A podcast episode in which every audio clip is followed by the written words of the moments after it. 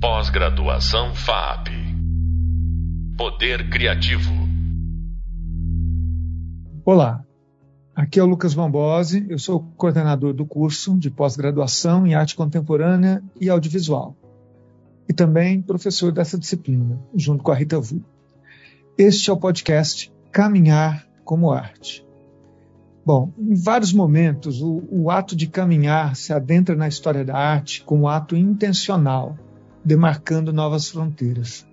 São muitas as situações em que filósofos, artistas, ativistas ou arquitetos propuseram a ideia do caminhar como uma relação mais afetiva com o espaço urbano.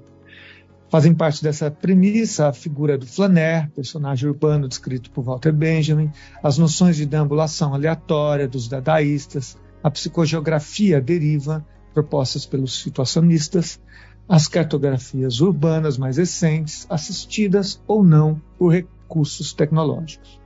E para falar sobre esse tema, que é uma das bases mais importantes dessa disciplina, nós vamos conversar com Priscila Arantes, pesquisadora e curadora, autora, dentre outros livros, de Arte e Mídia, Perspectivas da Estética Digital, que é muito citado nesse curso.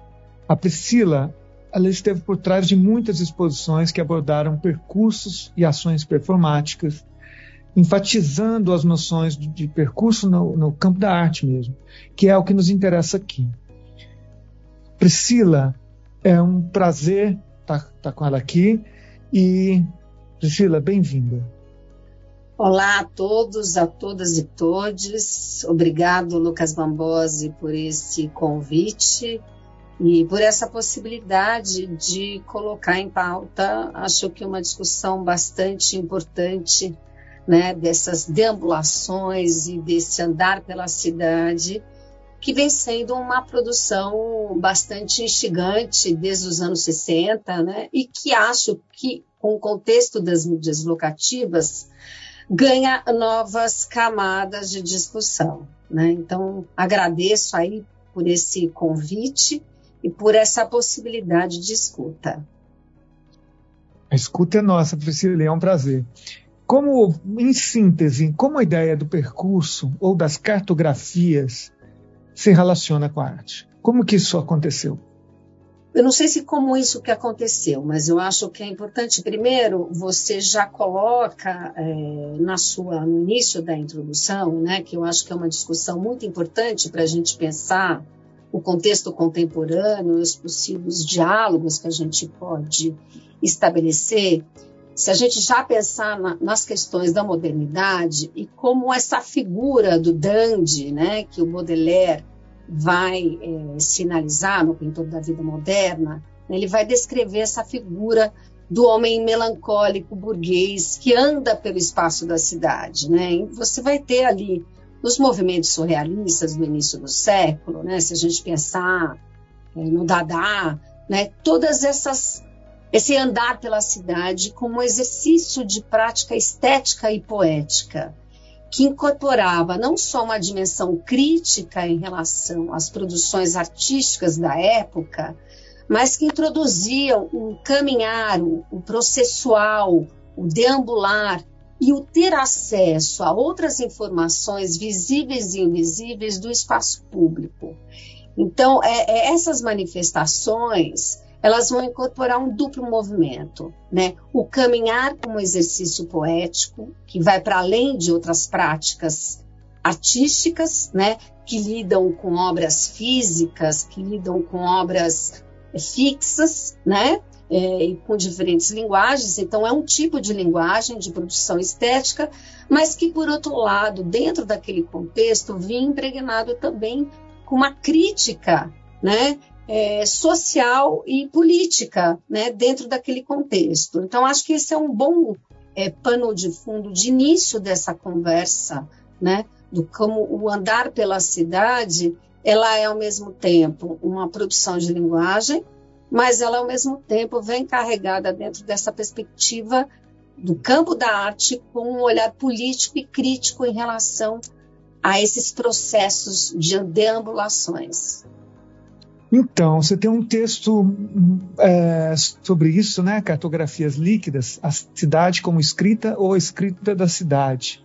E neles você parte da hipótese de que as tecnologias midiáticas é, acabam instaurando uma estética, ajudando a instaurar essa estética do fluxo, daquilo que se dá em trânsito, em contínuo devir, fecha aspas, palavras suas, né? Como a gente pode associar a ideia de caminhar, que muitas vezes é dura, árdua, envolve sensações muito físicas, né? com a ideia da fluidez, algo que não tem forma fixa e durável? A fluidez ali dentro desse contexto né, de estética do fluxo ou de espaços em fluxos. Né? Você pode também, é, Lucas, dentro desse contexto, e o que me interessa, é pensar nessa comutação e nesse diálogo do espaço físico com o espaço informacional, ou que alguns autores vão chamar de espaços híbridos, né? Eu estou chamando aqui de espaços fluxos, né? Em fluxos, ou seja, esse diálogo possível, né? Entre você é, trazer informações do espaço físico nesse sentido da cidade, daí o, o título desse artigo, né? Com informações que não, não necessariamente são visíveis, que eu acho que de alguma maneira é essa possibilidade trazida pelas mídias locativas ou pelo espaço informacional.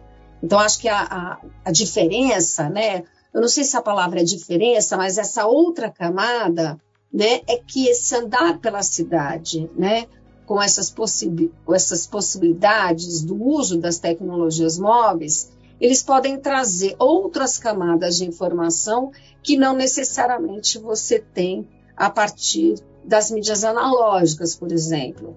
Se a gente for pensar num trabalho incrível, né, como o trabalho do Vodisco, que é um trabalho que eu gosto muito, né, que é aquele trabalho em Tijuana, onde ele vai trabalhar com grande projeção na fachada é, do Centro Cultural de Tijuana, trabalhando né, com testemunhos né, de mulheres, né, numa espécie de um antimonumento, né, ou de pessoas né, é, que vão é, fazer um depoimento, um testemunho sobre situações ali é, de violência, né, é, é, é, de questões do cotidiano, violência em relação ao corpo da mulher, violências históricas, etc. E tal. Então, ali a gente está trabalhando como uma projeção no espaço público, né? mas acredito que é, aí dentro desse contexto que eu traga, né, que eu vou trazendo nesse texto, você vai tendo outras camadas, outras possibilidades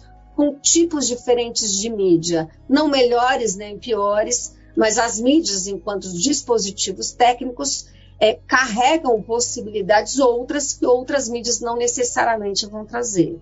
Então, é um pouco nesse texto, eu faço essa espécie de é, não é um itinerário histórico, né, porque não estou querendo ser historicista, mas trazer algumas discussões a respeito dessas diferentes produções, né?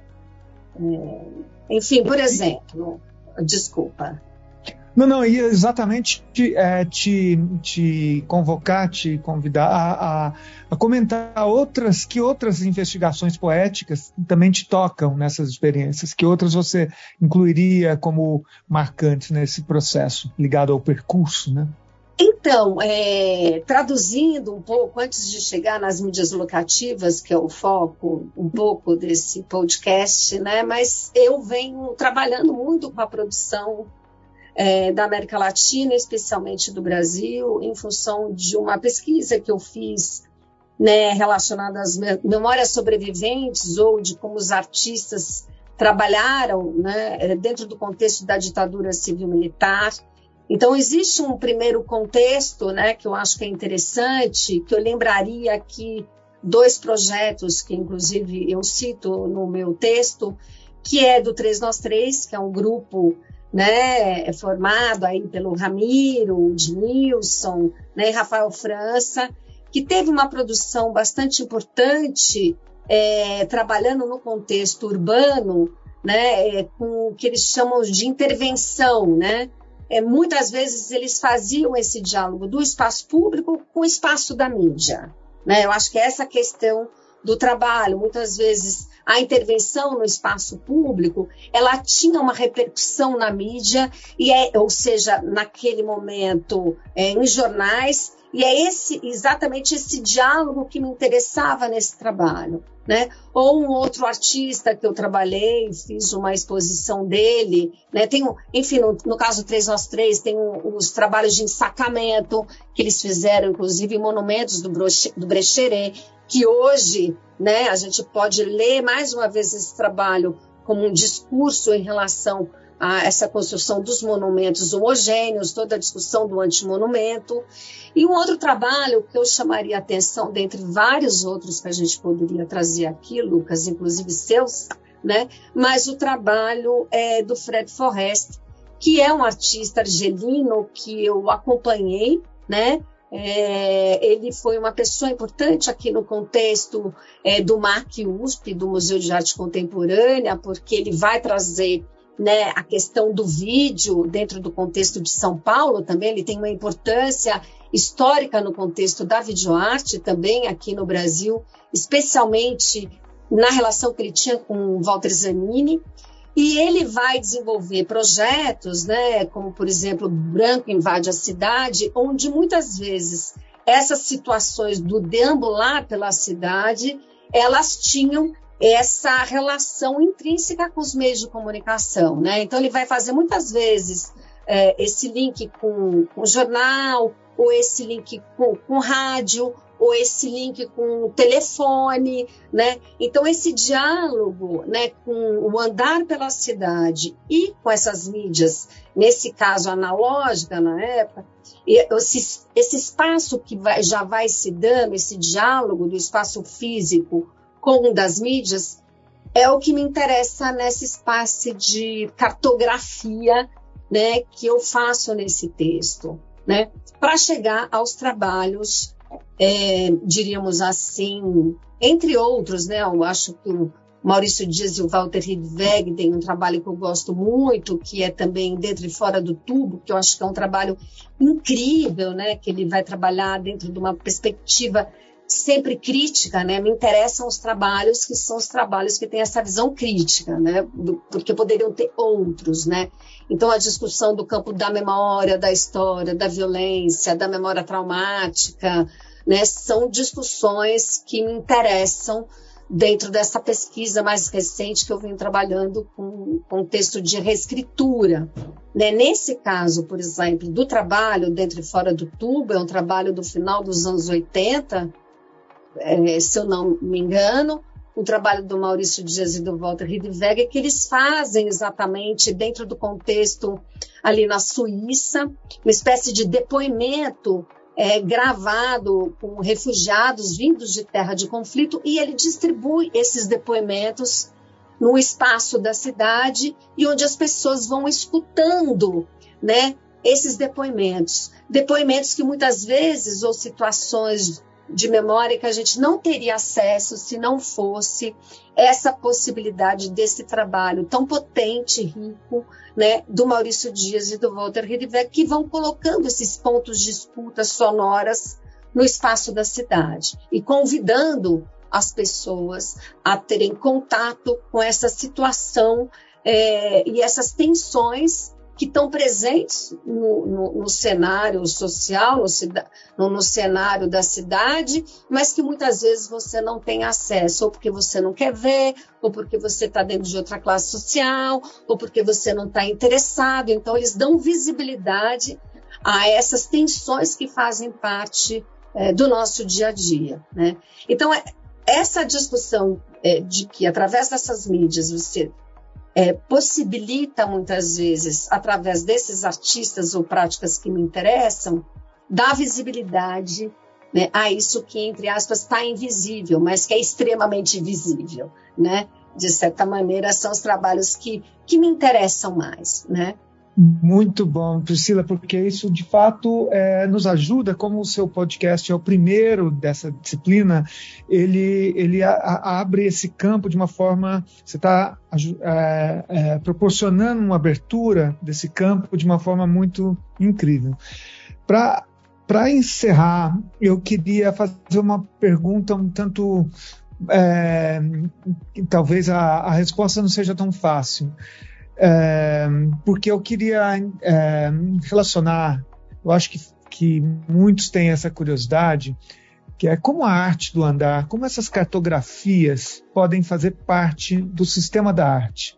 O sistema da arte que busca sempre objetificações, que busca enquadrar a obra e os artistas em sistemas de valores, né? Como essa, essa, essa, esse processo, né? É, permeado por fluxos, permeado, por informações nem sempre visíveis, pode fazer parte disso, pode é, ser de interesse desse sistema da arte mais objetificador? Olha, Lucas, essa é uma pergunta que não é tão simples de responder, né? E eu acho que a primeira resposta que é, eu te diria é os artistas continuarem produzindo arte. Porque é, acho, né, é, historicamente, se a gente vê, né, sempre um tipo de produção artística, por exemplo, quando a fotografia aparece dentro do cenário é, da produção, né? É, sempre há uma espécie de resistência né, dos espaços mais hegemônicos de arte, diríamos assim, que é essa sua pergunta, né, de abrigarem essas produções que são produções que dialogam com tecnologias mais contemporâneas, né? Porque não necessariamente o fato de você lidar com uma tecnologia contemporânea significa que você está fazendo um trabalho que problematize questões atuais, né? Então, então acho que existe, num primeiro momento, uma resistência muitas vezes, né, é, do mercado que lida com o objetual, né, para essas práticas mais expandidas, né? Então Acho que a primeira questão é dos artistas continuarem fazendo essas produções, né? Porque eu acho que né, é continuar resistindo, não só em relação é, a, ao, ao que se considera, né? É, como arte ou não, né? Então acho que essa é a primeira questão. Segunda questão, eu acho que é, o mundo contemporâneo, permeado aí por um, pela discussão do digital de forma é, tão é, mais é, precisa, e acho que a questão do Covid trouxe essa questão, né? A discussão aí, não só das mídias locativas, né, que, que, que eu acho que tem uma, uma, uma implicação bastante interessante, né, no sentido também é, é, do monitoramento, da vigilância, né, do rastreio de informação, que tem trabalhos tão potentes que discutem essa questão, né? Eu acho que a questão tanto das produções artísticas como mídias locativas, mas net art, web art, é, começaram a fazer pauta, né, é, desses espaços, né, que por uma percepção que não dá mais para hoje um museu é, não lidar com essa questão, né, porque é uma questão que faz parte do dia a dia. Então, essa é um segundo ponto. Eu acho que a resistência implica é, é, em a, a, necessidade desses espaços mais hegemônicos se abrirem é, para acolher esse novo tipo de produção. Agora, isso entre a, a realidade né, e a possibilidade desses espaços se abrirem, existem um, um espaço muito grande. Mas eu diria para você, Lucas, que a gente tem que continuar resistindo e criando essas frechas. Como diria o Deleuze, que tem um texto que eu gosto muito, né? É dentro é dentro dos espaços que você vai construindo os espaços, né? Não é fora. Então trata-se da gente continuar produzindo crítica e produzindo é, questões poéticas e produções artísticas para que isso possa fazer parte desses espaços que você está sinalizando. Nossa, Priscila, não podia ter sido mais, mais instrutivo e, e convidativo para os nossos alunos, essa, essas suas observações que, que é, abrem essa série de podcasts, né, no podcast 1. Te agradeço e a gente fica por aqui, assim a gente termina o podcast 1, Andar como Arte. A gente teve o privilégio de contar com a participação da Priscila e a gente espera que ela esteja junto com a gente em outros momentos do curso. No próximo podcast, nós vamos falar de campos de invisibilidade. Muito obrigado, até breve. Muito obrigada, Lucas. É um prazer estar com todos vocês. Pós-graduação FAP Poder Criativo.